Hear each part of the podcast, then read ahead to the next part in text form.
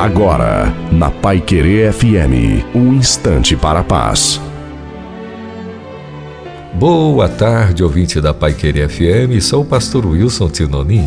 Confia no Senhor e faz o bem, habita na terra e alimenta-te da verdade. Salmo 37, 3. As boas pessoas deixam de ser boas mais rápido do que as pessoas ruins deixam de ser ruins. Palavras do editorial do jornal americano New York Times de 1870. Até que ponto mostramos firmeza em nossas convicções? Quanto tempo tem durado nossa perseverança em fazer o bem? Temos sido induzidos pelas falsas vitórias os que permanecem na corrupção e nas mentiras ou temos preferido confiar em Deus mesmo que os nossos benefícios sejam menores? Estamos satisfeitos com as bênçãos do Senhor, que é amor e verdade, ou invejamos os que preferem o outro lado?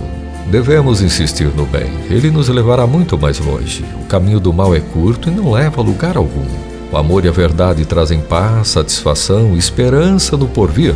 As pessoas que vivem cercadas de mentiras e maldades logo terão a recompensa de suas atitudes. Precisamos mudar aquele editorial do jornal americano. Vamos insistir em ser bons e testificar para que os maus reduzam o tempo de suas caminhadas. Se optarmos pelo bem, temos a companhia de Deus. Se preferimos o mal, caminhamos sozinhos e não conheceremos a verdadeira felicidade.